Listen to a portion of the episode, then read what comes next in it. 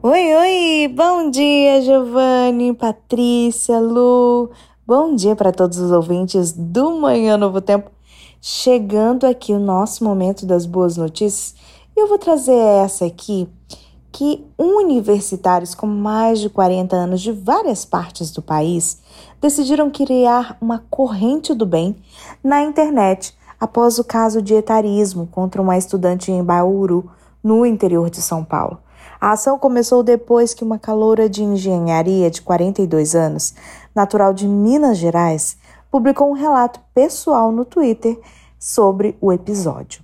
A postagem feita no último domingo já soma 4 milhões de visualizações e quase 3 mil comentários até amanhã de ontem.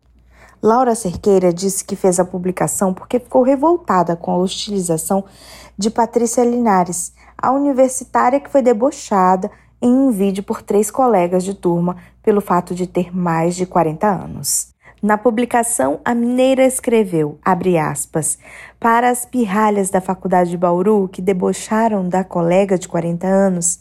Prazer, Laura, 42 anos, arquiteta, cursando a segunda faculdade. Fecha aspas. Laura é de Muriaé, cidade com pouco mais de 100 mil habitantes que fica no sudoeste de Minas Gerais. Aos 20 anos, ela se mudou para Belo Horizonte para estudar arquitetura em uma universidade privada. Só que ao longo do caminho teve que interromper a graduação em vários momentos. Na esteira de Laura, vários estudantes aproveitaram a oportunidade para contar suas histórias de vida. No dia a dia, o etarismo pode se manifestar de diferentes maneiras, como piadas, infantilização ou atitudes que geram exclusão da vítima.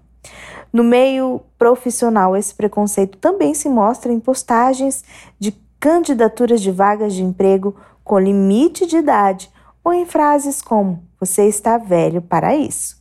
Levando em conta toda essa situação, vale lembrar que as denúncias de violações de direitos humanos podem ser feitas de maneira anônima pelo Disque Direitos Humanos, o Disque 100.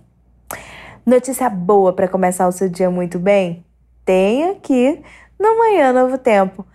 Amigas, beijo para vocês e um bom dia para todos.